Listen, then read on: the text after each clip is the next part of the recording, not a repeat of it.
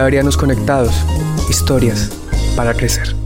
Bueno, iniciamos en este año ignaciano, después de que veíamos el proceso de San Ignacio de Loyola, eh, llegada a su casa, y ese primer proceso de conversión. Eh, descubríamos que eh, San Ignacio se siente lanzado a un momento de descubrir esa experiencia de Dios en su vida veíamos que habíamos transcurrido una historia de vida, había respondido a un momento de historia de su vida y ahora como peregrino que empieza su proceso, San Ignacio tiene que empezar a descubrir esa voluntad de Dios en lo cotidiano de su vida. Por eso San Ignacio de Loyola, hacia el año de 1522, ya empieza como ese proceso de caminar hacia Montserrat. Este proceso de Montserrat en la vida de San Ignacio va a ser importante porque le va a permitir a este hombre no solo confrontarse contra él, sino encontrarse con sus propias limitaciones. Es, muy importante en, en, todo el proceso que uno va a descubrir de Ignacio y de su espiritualidad, que San Ignacio no ignora sus limitaciones, sino que le permite reconocerlas y realmente convertirlas también en un principio de oportunidad. Una, de las limitaciones que va a tener Ignacio en este momento es dudar de las cosas. Y él empieza a dudar por su misma composición humana y filosófica y, psicológica, hasta ese momento dudar qué es de Dios y qué no es de Dios. En ese proceso eh, de camino hacia Monserrate va a tener eh, un primer, una primera pregunta y es, bueno, yo quiero servir a Dios, pero ¿cómo? Y, eso no es fácil de descubrirlo, ¿no? De leer la voluntad de Dios en la vida de uno no es tan sencillo. Uno cree que es simple obrar bien o hacer el bien. Y San Ignacio empieza a tener algunos elementos. El primer elemento que él va a descubrir que es primero conocerse a él, o sea, seguir descubriendo quién es él. Y es un proceso que le va a durar mucho tiempo hasta que él pueda escribir su principio y fundamento. ¿sí? Y solamente eso es lo que le permite a San Ignacio como consolidar su llamado. Lo segundo es que él, que tiene claro, o que va encontrando voluntad de Dios, es el conocimiento de Jesús. Por eso, en este proceso de su caminar, San Ignacio descubre que tiene que ir a Jerusalén. Y no solamente ir a Jerusalén porque es llamado, sino porque cree que ese es su llamado de Dios. O sea, tengo que ir a servir a Tierra Santa. Y Tierra Santa se ha convertido como en el horizonte de sentido de su vida. Y lo tercero que le va a aparecer aquí es que realmente aparecen dos elementos fundamentales. Esta es una persona que lo ha tenido todo, por lo menos ha vivido dentro del mundo de las cortes, ahora cómo hacerse libre de las cosas. Entonces aparece, eh, no hay un voto de pobreza, pero sí un radical compromiso de descubrirse mm, lo menos necesitado de dinero o pedir dinero para otros, que ya veremos en este momento. Y el otro elemento que aparece es el problema de la castidad, es decir, este hombre hace un voto profundo de castidad. Entonces, en este camino de Loyola a Monserrate, pasando para Aranzazur, es la experiencia del conocimiento que San Ignacio va a tener de su vida, en clave de, de espiritualidad y de búsqueda, ciertamente, de esa búsqueda de camino interior, pero que también se va dando en el caminar. Va a llegar a Monserrate eh, y va a vivir en una cueva que llaman en ese momento. Monserrate está lejos todavía de Manresa, pero él se va a instalar ese Manresa y desde Manresa tiene de fondo a Montserrat. ¿Qué es lo que hace Manresa? Empieza una revisión de su vida profunda para una gran confesión. Él quiere empezar su vida desde cero, es decir, poner todas sus cuentas ah, en cero, es decir, saber que no tiene que estar cargado en la vida con cosas del pasado, intentar cerrar su pasado sus sueños de caballero, sus sueños de ser un hombre adinerado, sus sueños de triunfo, y los enfoca ciertamente en, su servicio al mayor de, gloria, en su servicio a su Señor. Cambia de Señor también aquí en Manresa. Es importantísimo este proceso de Manresa, descubrir que hay un nuevo Señor. Ya no va a servir al duque de, Nájera, sino va a servir a Jesús. Entonces, eh, cambia ese modelo de, caballeresco que tenía por un modelo de, de caballeresco cristiano, por así decirlo. ¿Qué es lo que va a decir este hombre? Que en ese proceso de descubrirse en Manresa le va a permitir, desde alguna manera, empezar a saber que su camino es hacia Dios. Es un camino de sentimientos, de emociones, que nos va llevando a movernos a salir de nuestro propio querer, deseo e interés. Entonces San Ignacio aquí en Montserrat lo primero que va a hacer es velar sus armas. ¿Y con eso empieza un proceso de cierre. Entonces hay confesión de vida, entrega de sus armas, entrega de sus ropas y entrega de su vida al Señor. ¿Qué es lo que pasa? Que cuando la caridad no es discreta, cuando la caridad no es desbordada, ¿qué hizo? Él, él regala sus ropas, por ejemplo, a un pobre. Y claro, este pobre vive de la nada y se encuentra con unas ropas muy finas, que era lo que tenía él como señor, y este hombre es encarcelado. Entonces él se devuelve adolorido, adolorido. Eh, vea que también hay otros momentos muy interesantes de, proceso de discernimiento que San Ignacio tiene que ir puliendo en la vida. Por ejemplo, va de camino y se encuentra con un moro y van hablando de la experiencia de Dios de cada uno hasta que llegan al tema de la Virgen. Y el moro toma el camino más ancho hacia Barcelona y San Ignacio tiene que decidir irse hacia, hacia Manresa. ¿Qué es lo que pasa? Que cuando se siente herido por su amor propio a Nuestra Señora, quien le ha consagrado su vida, él cree que tiene que seguir al moro para matarlo. ¿sí? ¿Cómo afrenta a su señora? Y le coloca a decidir a la burra, que si qué camino escoja. ¿no? La burra coge el camino hacia Manresa y no hacia Barcelona o en seguir al moro. San Ignacio descubre que tiene que ir puliendo ese descubrir la voluntad de Dios en su vida y no puede dejárselo a un animal no se lo puede dejar a la suerte. Y eso es un proceso que tiene que vivir todo ser humano.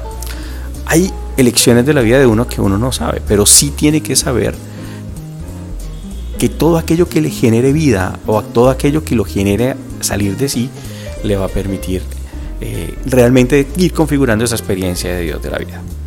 Es que es lo que pasa en Montserrat. Este Montserrat, este hombre llega, descubre y decide que su próxima misión es ir a servir a Jerusalén.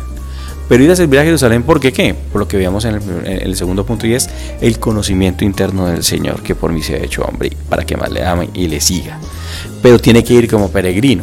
Y el problema de ir como peregrino es que se va a encontrar que los franciscanos son los que deciden quiénes están en esa experiencia de vida y quiénes no. ¿Qué es lo que sucede en eso? Que mientras San Ignacio va descubriendo eh, qué es la voluntad de Dios, empieza primero una, una peregrina. Primero va a Roma para buscar el permiso de poder ir. Desde ahí sale a Venecia para embarcarse. De ahí sale a Chipre y de Chipre baja a Jaffa. Cuando llegue Jaffa, logra entrar en Jerusalén. Se cree que hacia el 5 de septiembre del año 23, de 1523, que San Ignacio cree que ha conseguido lo que él quiere y es visitar los santos lugares y poder reconocer desde lo que él es lo mismo que vivió Jesús. Vea, su, su en el fondo conocer a Jesús. Y entonces él empieza a descubrir que para poder contemplar esa experiencia de Dios, él quiere tocar, quiere oler, quiere caminar, quiere ver, quiere sentir, quiere conocer la cultura de Jesús y desde ahí empieza entonces a visitar los lugares santos. Entonces lo primero es ir al lugar, al sepulcro, Santo Sepulcro, lugar donde se define lo que se conoce como el lugar de Santo Sepulcro. Y en la tarde vive la experiencia del Via Crucis. Entonces empieza un itinerario espiritual muy fuerte de, del 6 de septiembre hasta más o menos el 16 de septiembre, que vuelve a Jerusalén. ¿Ahí qué hace? Visita Betania, eh, recorre el monte de los olivos, se hace las preguntas y las contemplaciones que Jesús vivió. Y San Ignacio en esta visita a Belén va al nacimiento, que es una de sus grandes devociones. San Ignacio cuando se ordena va a esperar volver a Jerusalén para celebrar su primera misa. Cuando no puede, pues obviamente celebra en la iglesia de Belén de Roma, de nacimiento de Roma, celebra su primera misa. Entonces es interesante cómo San Ignacio va pegando a momentos de la experiencia de vida de Jesús su propia experiencia espiritual.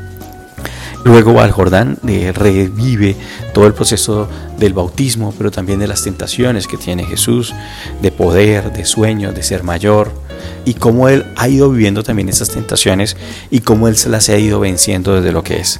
Vea que San Ignacio probablemente quiere ser un santo y sueña ser un santo a la manera como fueron otros. Y se va descubriendo que la voluntad de Dios eh, en la santidad de San Ignacio no es hacerse uno como los otros, sino descubrir a lo que Dios lo va llamando en lo cotidiano de la vida. Entonces eso es bien interesante. Pero cuando él está más contento en Jerusalén, cuando decide que realmente su experiencia de Dios es quedarse aquí, lo llaman los, los monjes franciscanos y le dice que se tienen que salir de, de Jerusalén. Y se tiene que salir de Jerusalén porque viene un ataque muy fuerte del mundo musulmán y ellos no pueden garantizar la vida de San Ignacio. San Ignacio intenta de alguna manera evadirlo, incluso entregar una daga para que lo permitan volver hacia los lugares, saber dónde quedó eh, el momento de la ascensión del Señor. Y es llamada la atención fuertemente, tanto amenazándolo con la primera posibilidad de que este hombre sea realmente excomulgado. Entonces, en esa experiencia de la excomunión de, de, San Ignacio, San Ignacio sienta regañadiente que la voluntad de Dios no es estarse en Jerusalén, pero entonces se promete, bueno, si mi sueño es volver a Jerusalén, iré a, otra vez a Europa, volveré a Roma, volveré a España, a mis sitios, lugares, y desde ahí volveré a empezar esa misión de volver otra vez a Jerusalén. Vea que San Ignacio no tiene como objetivo la compañía de Jesús en su vida, sino lo que tiene es conocer a Jesús. Sí, esa es la emoción que él tiene. El problema es que él no sabe todavía cómo. ¿Qué es lo que pasa aquí que es un nuevo ingrediente? Que creen que es un iluminado. Para en esta época en Europa, ser un iluminado es todas las personas que no han estudiado y que además no están en el canon romano y empiezan a vivir experiencias diferentes de Dios. Entonces San Ignacio es considerado un iluminado en un primer momento por los franciscanos por la fe o por la fervorosidad con que está viviendo su conocimiento y su conversión. Por eso le piden ellos, usted quiere hablar de Jesús y de Dios, estudie y va a ser ese su proceso. Entonces va a decir, bueno, si la única manera de poder validar mi experiencia de Dios es teniendo un título, pues voy a estudiar. Entonces regresa, regresa de, Jerusalén, pasando por Chipre de nuevo, rumbo a Venecia, y en Venecia empieza todo ese proceso, pasando por Génova, de volverse a dónde? A Manresa, y desde Manresa va a decidir que tiene que estudiar. Entonces empieza en Barcelona, otra vez su proceso de estudio de gramática, de volver a retomar sus estudios. ¿Para qué? Pues para poder entrar a, un estudio universitario. Decide que probablemente el mejor sitio es ir a Alcalá. Alcalá es una población muy cercana a Madrid, eh, donde hay una de las grandes universidades del momento, a estudiar artes. Eh, pero ahí vuelve a encontrarse con el problema. Este hombre, con el fervor que tiene, empieza a contarle a los otros cómo él ha ido viviendo su experiencia de Dios y en la manera que ha ido encontrando esa experiencia de Dios, mucha gente tiene miedo de que sea un iluminado. Y entonces empieza la persecución en Alcalá. Y en Alcalá, eh, de alguna manera, encuentra con la Inquisición su primer gran problema. Incluso tiene algunos días de cárcel eh, y prácticamente es expulsado de Alcalá. De ahí sale para dónde? Para Salamanca. Entonces dice, bueno, si aquí en Alcalá no se pudo, voy a intentarlo de nuevo en Salamanca. Ahí ha intentado su primer grupo de compañeros que queda disperso, y va a Salamanca donde también va a tener estos mismos problemas de discernimiento en medio del estudio. Eh, y empieza a decir, venga, entonces si no es en Alcalá, no es en Salamanca, eh, ¿cómo poder realmente empezar a convocar realmente algo comunitario? Lo que San Ignacio encuentra dentro de su proceso de vocación y dentro de su proceso de discernimiento son como tres elementos fundamentales. El primero es Jesús, el segundo tiene que ser educado, o sea, tiene que educarse. Y tercero, que tiene que ser comunitario, es decir, la experiencia que él necesita para poder validar su conocimiento de Dios tiene que ser algo en clave de comunidad. Y eso hace que realmente no sea fácil. Ahí empieza también la gran tensión. ¿En dónde? Hemos fracasado en Alcalá, hemos fracasado en Salamanca y eso ha generado mucha tensión en el santo. Uno se podría decir que después de haber fracasado en Jerusalén, de haber fracasado en Alcalá, de haber fracasado en Salamanca, uno se tendría que retirar. Pero no, pero no. Este hombre ha descubierto que dentro de sus procesos de cognición de Dios, de conocimiento de Dios, de cercanía a Dios, tiene que ir puliendo realmente el llamado a la experiencia de Dios en su vida. Y es tal vez lo que queremos resaltar en este encuentro de hoy que nosotros no podemos creer que en un primer momento cualquier moción de movimiento sea totalmente de Dios. Uno tiene que ir dilucidando las mociones, a esos llamados, esos sentimientos de nuestra vida, a pesar de las dificultades. San Ignacio, en medio de estas dificultades, decidirá su proceso de Roma, que será nuestro tercer encuentro.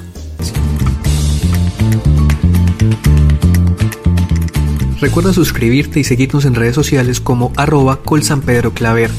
Visítanos en www.colsanpedro.com.